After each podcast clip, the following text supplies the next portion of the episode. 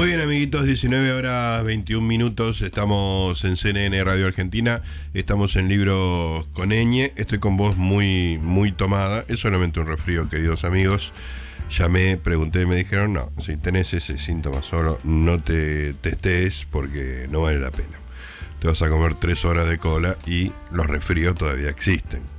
Así que no estoy contagiando a nadie en este episodio. De todas maneras, hemos decidido mantener distancia con la señora Malena de los Ríos. No Sí. tener- nada, nada de besuqueos, Ni eh, abrazos. es abrazos, t- todo eso ha quedado en el 2021. Los- no, en 2020. ni te acercas, ni te acerques. Nada, nada. Malena de los Ríos. Bueno, eh, hablando de, de todo eso, eh, tenemos, vamos a conversar con una persona que ha reconvertido eh, toda esta, estos dos años infames que hemos vivido en dos cosas al mismo tiempo y simultáneas que son reflexión y humor. Tengo ante mis manos un libro divino de Ediciones de la Flor que se llama Mi primera pandemia, que tiene una serie de, dibujos, de chistes, de gags, de muestras de humorismos de El Niño Rodríguez, que es un dibujante, caricaturista sensacional, muy filoso y muy personal. No, no, no, no va por la fácil con, con la opinión generalizada, sino que tiene un punto de vista muy, muy particular. Este, tengo también Lucha Peluche, varios este, Lucha Peluche 3, 4 y 5, este, con, con el conejito, el chanchito, varios de los personajes que aparecen, que desarrolla ese humor medio absurdo, pero también muy filoso y cortante con la realidad. Y lo tenemos en, en, línea al señor El Niño Rodríguez, vamos a llamarle Javier. ¿Cómo te va Javier? Gustavo Noriega te saluda. Hola Gustavo, ¿cómo te va? Buen día, ¿me escuchás bien? ¿Está todo bien? Te escucho súper, súper bien. Creo que se escucha mucho mejor a vos que a mí, así que este, vamos a hacer que hables vos más que, que yo como una buena entrevista. Eh, Javier, déjame contarle a Malena, nuestra amiga, que el otro día me trajiste los libros, tuvo la- lo, lo invitamos y tuvo la generosidad de decir, ah, bueno, yo voy a llevarle los libros a la casa. Yo, por supuesto, me olvidé porque no, no me acuerdo de nada, esa cosa las arregla Mariela. Entonces, de repente, suena el timbre de casa, yo miro desde el balcón y veo un muchacho con barba y al lado una moto. ¿No? Pero la moto no era de, él, era de los vecinos, yo tendría que saberlo. Entonces bajé pensando que era el delivery. No. Y viste cuando estaba pensando, ¿le doy propina o no le doy propina? Entonces me- Javier me da el paquete de libros y yo le digo, bueno, muchas gracias, ¿viste? Y, y con mucha elegancia, mucha delicadeza me dice, el domingo hablamos. No, no, se te vio la me- cara Y yo desconcertada. me, me quedé, y me imagino la cara de lo- que habrá pensado Javier, este pelotudo me va, me va a entrevistar. Digo, ah, y bueno, ahí, ahí todo, todo se resolvió. Pero todo por tu generosidad que de traer el libro personalmente a casa, Javier. Espero que no, no hayas pensado demasiado mal de mí. Bueno, a- haber sabido que me ibas a dar propina, me callaba. Claro. te, hubiera, convenido. Bueno, eh, Javier, mi primera pandemia tiene, tiene un, un punto de vista muy, muy particular que yo comparto respecto de lo que fueron estos dos años de, pesadilla. Pero bueno, eh, es un tema que hemos discutido todos en Twitter mucho, las restricciones, las, las variantes, este, las vacunas, etcétera, etcétera. Eh, y uno piensa más o menos fácil discutir sobre eso, pero hacer humor con eso es complicado. Tuviste que esperar un tiempo, eh, tiempo más este, tragedia más tiempo comedia o, te salió ya de entrada eso. No, a ver, un poco sí, un poco no. En este sentido, eh, eh, es verdad que está ese, ese, ese viejo dicho de que eh, tragedia y tiempo es comedia, pero mientras menos tiempo te tomes es más ácida esa comedia. Eh, me parece que la, la distancia entre, el, entre la catástrofe y la broma eh, también es eh, parte, de, parte de la intención del autor. Eh, eh, te puedo poner como un ejemplo famoso eh, Charlie Hebdo, que a la semana estaban haciendo eh, dibujos del atentado. Tenía eso en mente, sí, Entonces- efectivamente. Entonces me parece que eh, también tiene que ver con que cuántos riesgos quiere correr el autor. Por supuesto, si yo hago un chiste de una tragedia de hace 20 años, no estoy corriendo absolutamente ningún riesgo. Eh, a mí la verdad que yo soy un rompebolas y me gusta echar los huevos. Claro.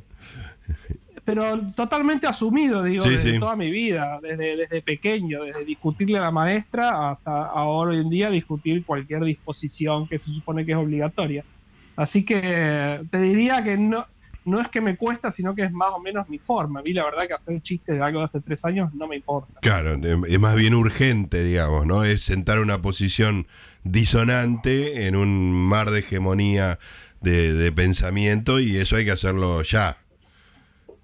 Más que nada, más que, más que, eh, que nada es, es esto es lo que a mí me parece, digamos, si después ah, hay un millón de acuerdos o un millón en contra, en principio me tiene sin cuidado, por supuesto, si, si hay mucha gente en contra, te das cuenta, si che, me parece que acá pifié, o tal vez las, eh, mucha gente se ofendió al pedo, eh, o por ahí decís, ah, bueno, mejor, hay un millón que me están gritando, me gusta, Claro, depende de cómo uno lo encare. sí. Eh, depende de cómo uno lo encare. En particular, en todo el libro este, Mi Primera Pandemia, que, que sacó, como contaste, Ediciones de la Flor, lo que hay casi todos son, hay muchos eh, dibujos que yo fui subiendo en las redes, pero casi todo eso salió en la, en la página en, en Clarín. Claro, Esto se publica, esto se publica en la página editorial de Clarín. sí, sí. Eh, así que, digamos, también había, había una intención de mi parte de decir, bueno, a ver, eh, ¿qué, qué es lo que está pasando? ¿Qué es lo que está diciendo? Y sobre todo, me,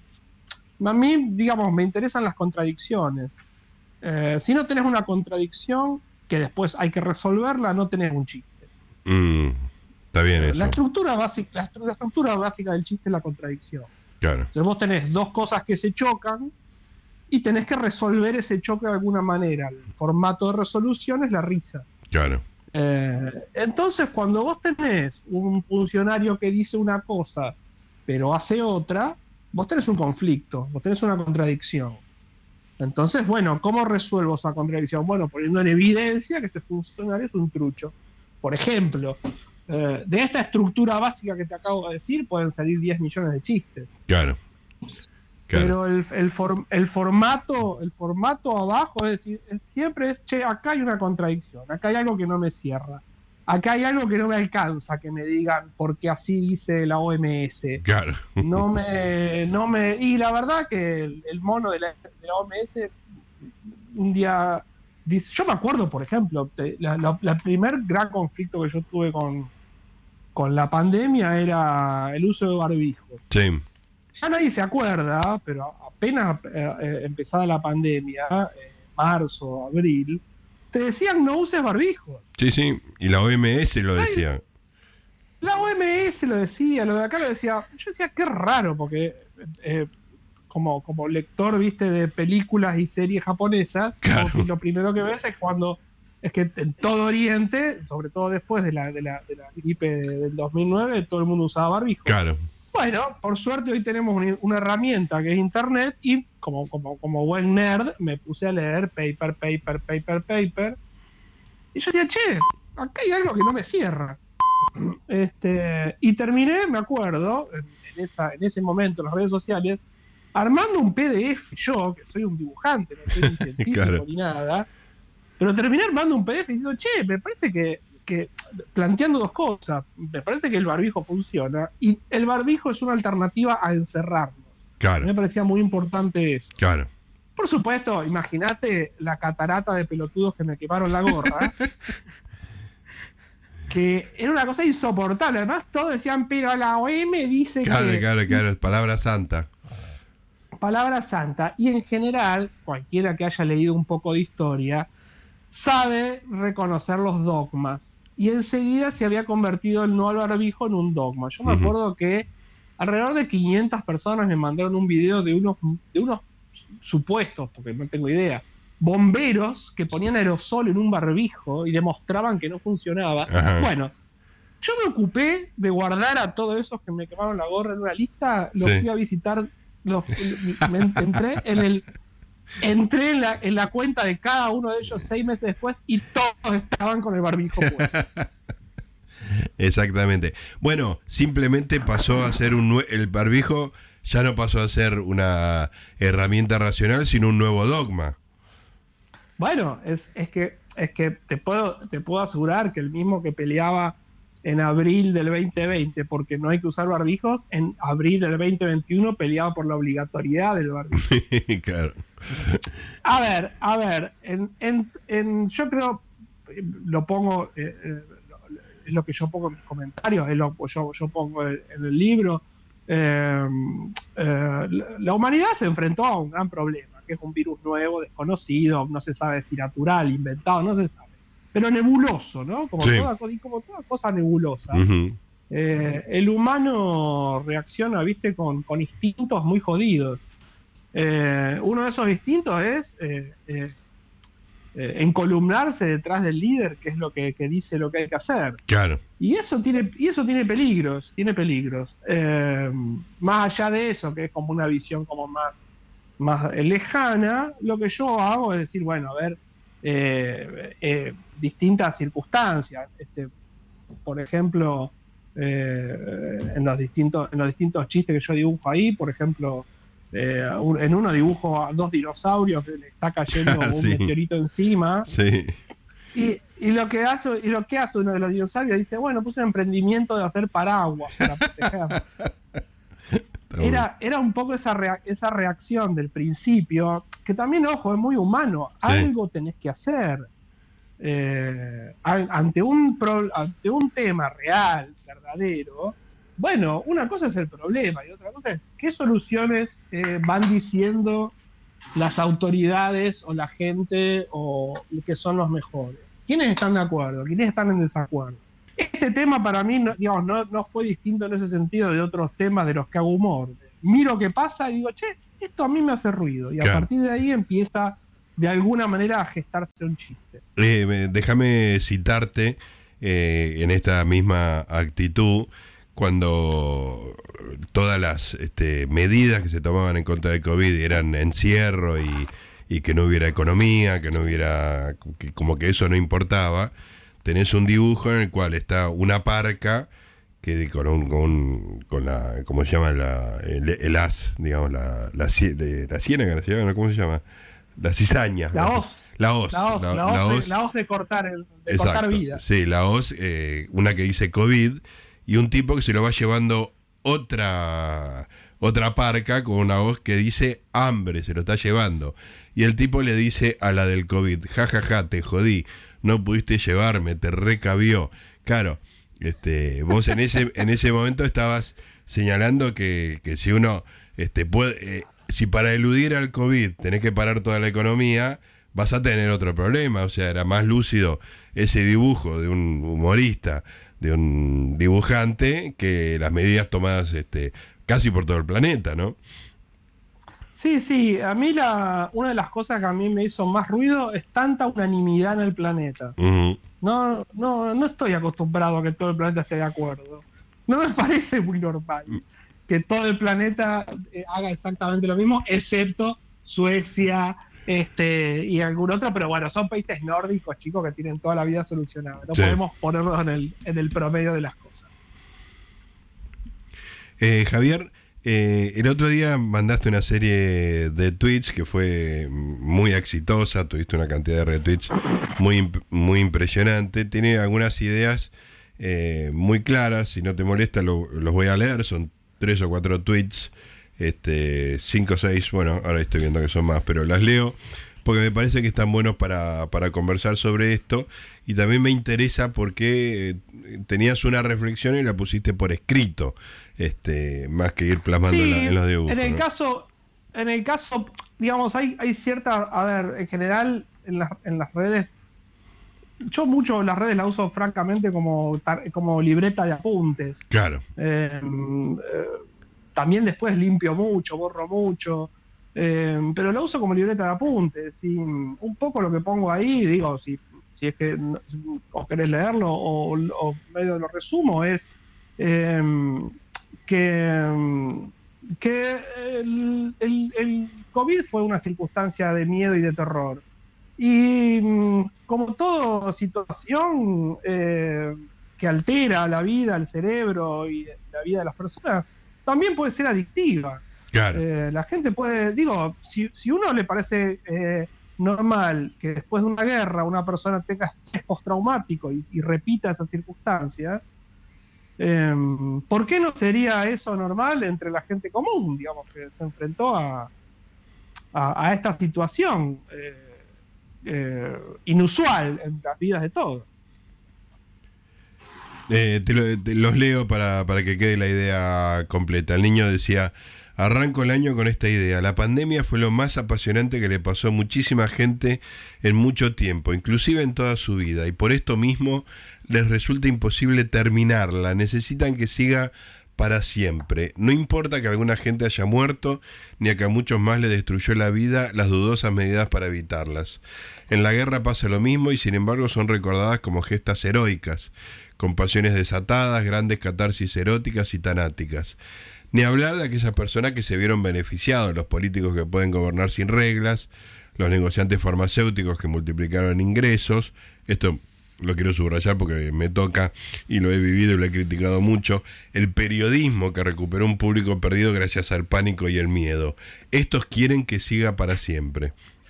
En cada conversación se escucha a la vez una resignación y un orgullo. Esto es de una, esto lo digo yo, es de una gran profundidad psicológica lo que está diciendo Javier. En cada conversación se, se escucha a la vez una resignación y un orgullo. El barbijo, los test, las cuarentenas y las provisiones son también un sacrificio, entrecomillado, por el bien común muy difícil de renunciar. Nunca tanta gente se sintió tan buena, tan moralista y tan justificada. Es brillante esto. En el fondo está un rasgo muy humano, tratar de mantener lo provisorio en forma permanente. No importa que el tren fantasma meta miedo, el cuerpo puede sacar otro ticket para volver a sentir ese subidón de adrenalina del 2020. Quedan millones de personas llenas de miedo, de trastornos mentales, chicos con el aprendizaje arruinado y una economía destruida en todo el planeta. Y sin embargo, para muchos más, la pandemia será para siempre el momento en que se sintieron más vivos que nunca. ¿Tú a qué le atribuís el, el gran éxito que tuvo este, este hilo de, de tweets con, con reflexiones? Me parece que había mucha gente pensando esto y lo formulaste bien. Bueno, a veces cuando es muy difícil también definir mi trabajo, eh, que, que a veces es, hacer chistes, pero detrás de eso yo vengo de muchas disciplinas, digamos, yo eh, hice, eh, técnicamente soy un licenciado en Bellas Artes porque terminé mi carrera universitaria, eh, trabajé muchísimos años en publicidad, trabajé mucho también en, en- en muchas publicaciones, hice cosas para tele, y mm, te diría que lo, el gran misterio siempre es por qué algo pega o por qué algo no pega. Sí. Y, mm, y cuando algo pega es porque captaste un insight que estaba en el aire. Ujú. Había, eh, hay una antena que uno aprende a desarrollar, viste, Eh, eh, con los años de, de, de profesión, de laburo, de experiencia, de, de talento, porque no, no es necesario que lo- un insight lo puede eh, captar alguien muy joven. Claro. Eh, pero siempre, eh, siempre hay algo que está, siempre hay cosas flotando en el aire y siempre esas cosas que flotan en el aire eh, están cambiando. Se la, la puede llamar eh, una idea que andaba por ahí, la puede llamar el zeitgeist de la época, no sé. Pero mm, eh, hay una cosa también que está en un umbral, ¿viste? En un umbral entre el consciente y el inconsciente en el que, en el que vos decís, che, hay algo que está en el aire. Y muchas veces eso que está en el aire se contradice con lo que los con lo que todos dicen que pasa. Y esa contradicción también es, eh, es una de las fuentes de laburo de, del que está haciendo un chiste o una observación o el que tiene que hacer una campaña publicitaria o lo que sea. Claro. Eh, ahí hay un tema que está flotando. Y un tema que está flotando es una oportunidad. Claro. Eh, es una oportunidad de agarrarlo y hacer algo con él. Eh, yo esa, esa, esa sensación que tengo de que, porque es una sensación mía, digo, por eso arranco diciendo, tengo esta idea, Sí, sí. esto es, pa- esto es para mí, que es que mm, que sí, que es muy difícil eh, abandonar una situación extraordinaria en la que más allá, eh, porque mucha gente se enojó con la palabra apasionante y yo cuando, cuando digo eso quiero decir que fueron situaciones emocionales de, de un nivel de emocionalidad muy alta. Sí, sí. De- Y- déjame, déjame agregar una, un- una cosa de mis lecturas en algún momento que Primo Levi, sobreviviente de Auschwitz, este, y, y- y uno de los que mejor contó la experiencia de haber vivido en Auschwitz, sobrevivió de, de casualidad, decía que le pasaba a todos que la vida después de haber sido liberados, imagínate la felicidad de ser liberados, que la vida después era increíblemente gris y anodina.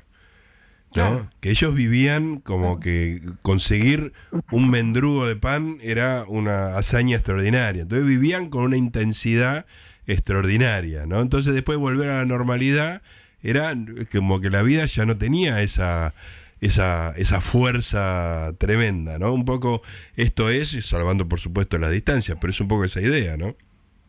Sí, sí, bueno, le pasa también como, como por ejemplo, a, lo- a la, a la gente que vuelve de la guerra, que tiene, o que pasa por situaciones muy jodidas, que tiene eh, estrés postraumático. Yo también vengo, vengo como de, o sea, yo vengo de una familia que estaban todos medio locos, eh, con depresiones y problemas, Ajá. entonces, este, eh, tengo, imagínate los kilos de psicología que tengo encima. Claro. Eh, como, como, entonces me, me resulta también eh, bastante natural ver eso, porque del mismo modo que yo puedo decir, digamos, digamos, del mismo modo que una señora puede haber quedado muy llena de miedos y hoy, y hoy pedir a los, a los gritos que vuelva a la fase 1, por ejemplo, yo lo primero, yo no creo que esa señora esté equivocada, lo que creo es que es muy humana Claro. Muy, muy humana y que está eh, manejando la situación como puede. Ujú. Y, mucha, ge- y muchas veces, eh, porque también digo, eh, te voy a poner otro ejemplo, eh, las famosas conspiranoias. Sí. Una persona dice, bueno, las antenas de 5G nos dan coronavirus, un ejemplo. Y vos podés decir, no, pero qué estúpido, qué imbécil, cómo cree esas cosas. Y le mostrás un, un estudio científico Sí. que dicen que no hacen nada. Y usted. Y yo en realidad lo que veo es una persona con mucho miedo Claro. que no, lo, que no logra eh, eh, construir, entender el sentido de lo que pasa, digamos que está muy...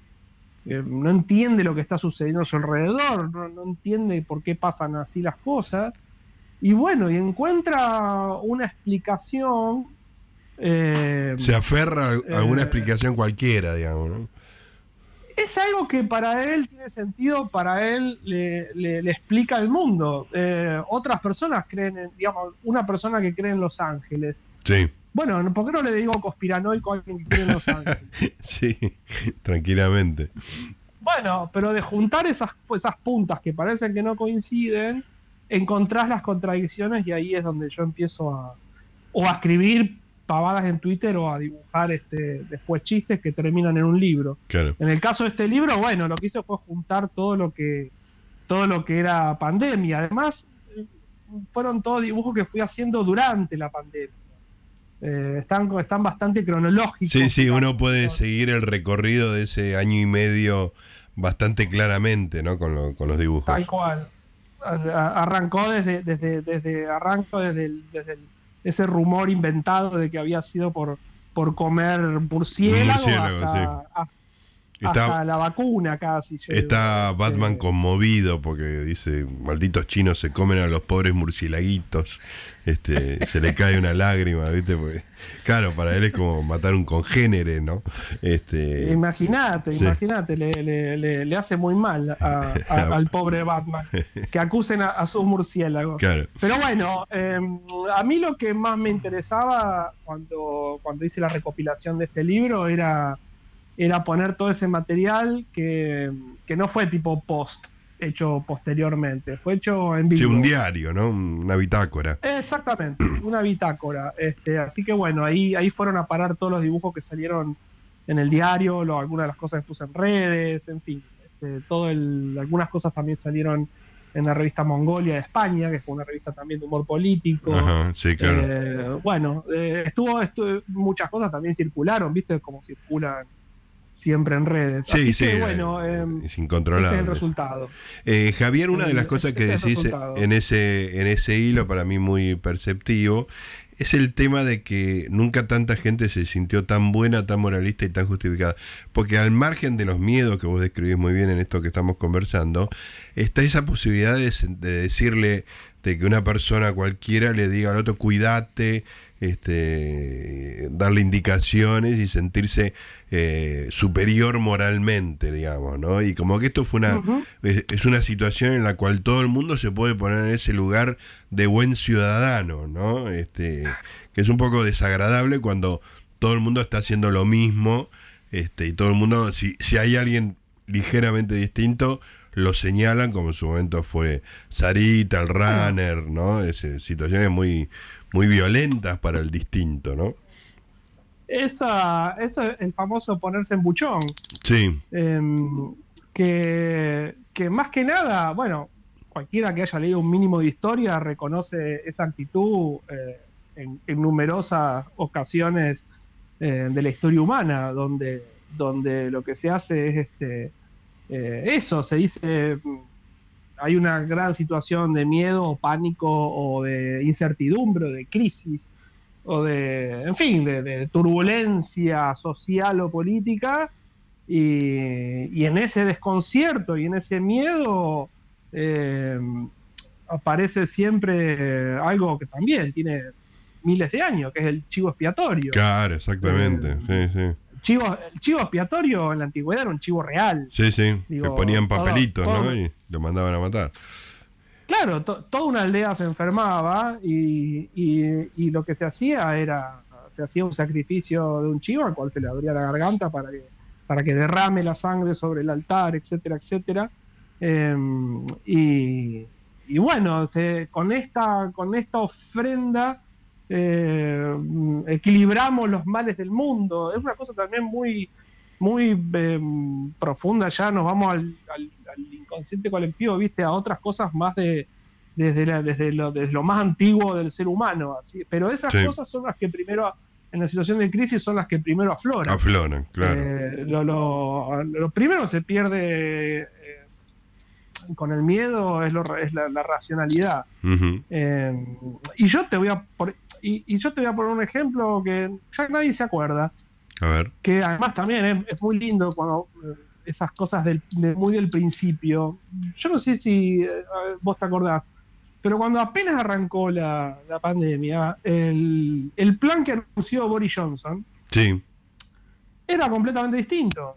A Era, contagiarse. No, no, no vamos a cerrar, nos parece Sí. que esto no es tan grave, este, va a haber que contagiar, eh, mejor contagiarse y salir, va a morir gente porque es una Sí, sí. pandemia, bla, bla, bla, bla, pero bueno. No, imagínate, claro, eh, ante esa situación, muchísima gente entró en pánico, Claro. la gente en pánico fue a las redes, los medios levantaron este pánico y el tipo en una semana reculó y pegó la vuelta Sí, sí, sí. pero, pero en realidad, eh, a, a dos años después, eh, vos ves que a lo mejor no hubiera sido no hubiera sido una- un camino errado, digamos, viendo cómo Bueno, de hecho, países de hecho. Suecia más o menos siguió eso sin, sin asustarse y siguiendo para adelante, ¿no? Bueno, pero son suecos, ¿viste? Son El, suecos. el sueco, el, el sueco no es humano. Vamos, vamos a ponernos todos de acuerdo que el sueco no es humano. Ahí Pero bueno, de, más allá de todo eso, imagínate que la visión que yo puedo tener de eso es la de un dibujante. No soy, no- ni siquiera tengo los estudios que tenés vos, que, que por lo menos tenés uno- un par de diplomas que, que te dan chapa para hablar de estadísticas y tal. Pero me parece que no tiene nada que ver que, vos- que lo que vos decís desde el humor están, o sea, la- las, las afirmaciones, los las eh, comentarios sobre el mundo valen por sí mismos. digamos. A mí- Yo, a mí, yo muestro el título cuando me lo piden, pero no, no me parece que mejore mis opiniones el título, ¿no? Soy licenciado No, no, en ciencias es- biológicas. Pero si me, si me venís a no, correr con que no tengo título, lo tengo, pero no, no, Claro. no, no está basado en eso lo que yo entiendo, lo que yo pienso del mundo. ¿no? Bueno, yo también tengo título licenciatura en Bellas Artes. ¿Y qué te parece? Más, más útil que eso no Muestro- puede haber. Claro, chicos, muestro eso. Digo, listo, soy artista, esa fue todo. Chao. Claro, artista diplomado. Artista diplomado, ¿qué más querés? Exacto. Eh, Javier, déjame preguntarte un poquito sobre vos.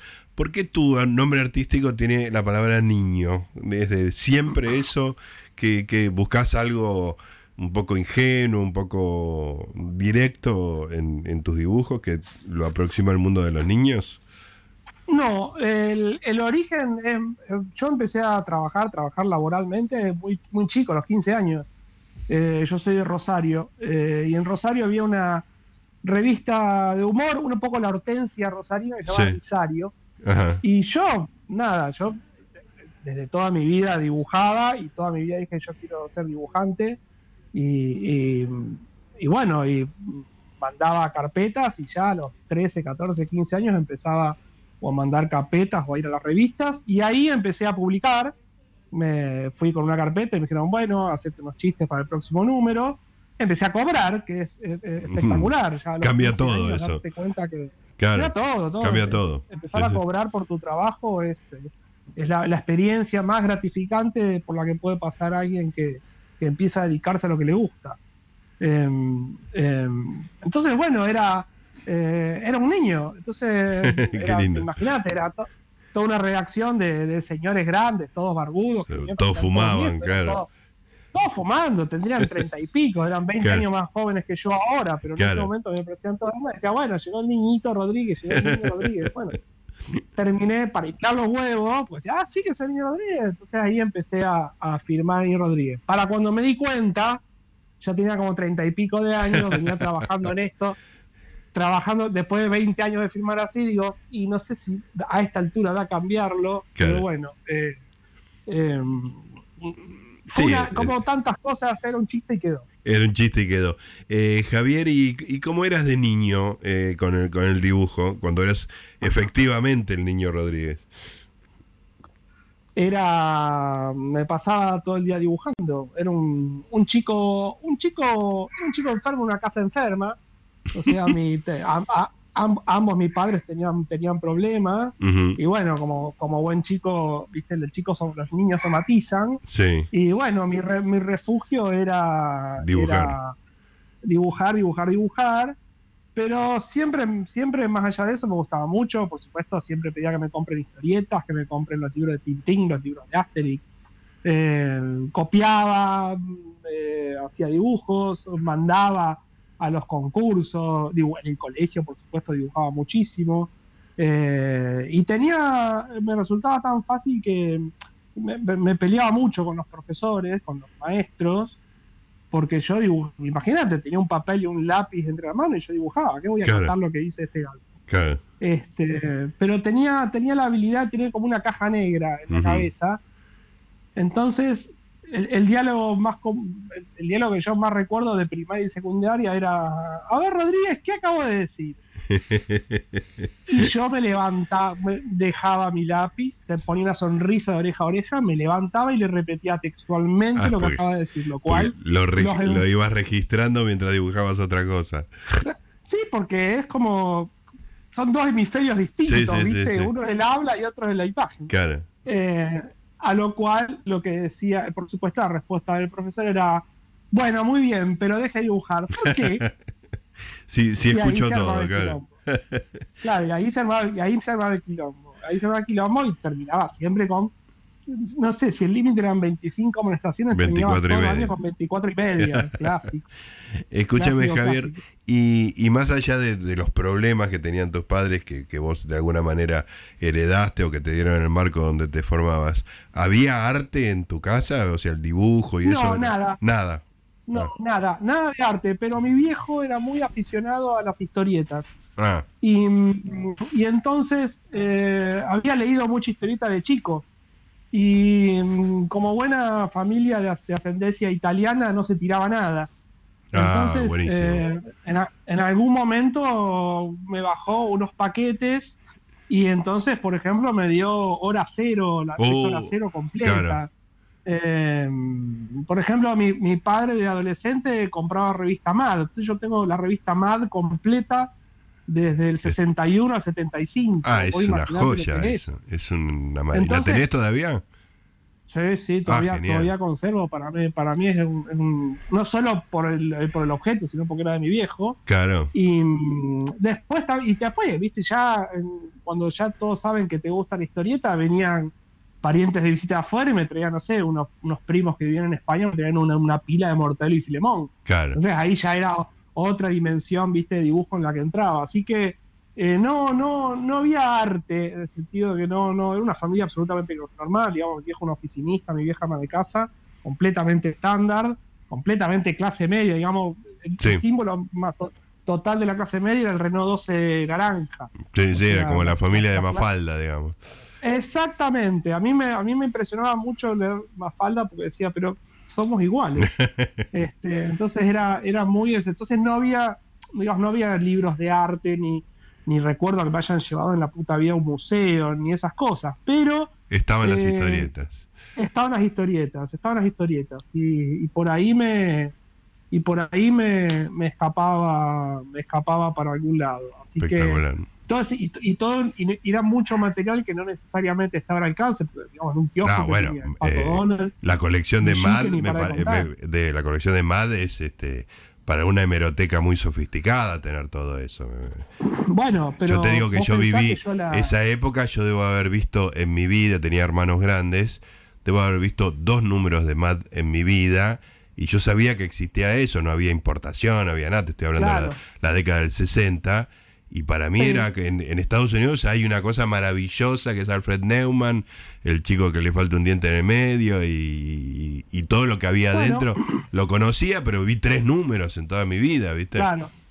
Bueno, pero te podía, pero en esa época funcionaba el correo y te podías suscribir. Entonces, eh, otro de las herencias de mi viejo es una pila así de grande de Saturday Evening Post. Uy, qué Este, maravilla. De, de National Geographic, en fin. Claro. Costaba, imagínate, Qué 10 lindo dólares el- por año suscribirse. El mundo de las revistas es, es una puerta increíble. No existe más eso, pero. No eh, existe más. Y eran de revistas que yo entendí de grande, porque Claro. en inglés. Sí, sí. O Extraordinario. sea, de chico solamente, solamente entendía los dibujos. Eh, Sí. eh, recién, de, recién de grande, cuando empecé, me, me- me empezaron a dar un poco de inglés en la secundaria, eh, ahí empecé a leer. y bueno, y ahora ya sí, después ya enganchás ahí y ya teniendo eso, además, viste, con, con un poquito de empuje, un diccionario y ganas, este, me las terminé memorizando. Claro. Buenísimo. Así que, así que esa, esa es la historia, digamos, de, de- Y después, por supuesto, la revista Humor. Sí, sí, todo eh, lo que hubo acá. acá, Sí. eh, pa- desde Patorucito hasta Piturro, Mm. o Larguirucho, o, o pequeñas revistitas, a lo mejor que salían 5, 6, 7 números y desaparecían. Eso había mucho también.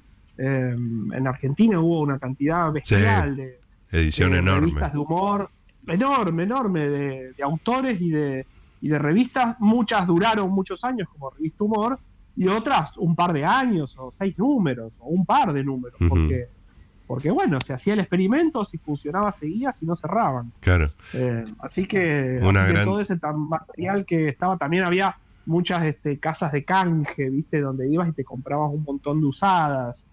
Eh, así que bueno, un, poco, un poco de todo eso era mi, era mi, fue mi educación visual. Bueno, dio como resultado un- al niño Rodríguez y todas estas observaciones de la realidad. La verdad que mi primera pandemia es un regalo bárbaro para hacer porque es una cosa linda, un objeto lindo y que tiene muchas cosas que uno se siente identificado, muy bien eh, expresadas. Ediciones de la Flor. Javier, eh, y me, gracias. puse, y me Sí. puse en la tapa además. Además te pusiste en la en tapa, la tapa, efectivamente. Cosa que tendría que haberme dado cuenta de que no eras el delivery, sino que eras vos. Este, Pero es que con el barbijo no me veía. Exactamente. Javier, este, gracias por, lo- por los libros y gracias por esta charla también. ¿eh? Gustavo, gracias a vos por eh, nada, por llamarme, por convocarme, por permitirme hablar un rato ahí con, con toda la audiencia de CNN. Te mando un abrazo. Chao viejo. Ahí estaba el niño Rodríguez, Javier Rodríguez, un gran dibujante, geniales ¿eh? todas las cosas que hace y un gran observador de la realidad como todo humorista. Mi primera pandemia, eh, con, sí, con signo de admiración, es, es divertido y angustiante al mismo tiempo como es el, el humor que refleja la realidad.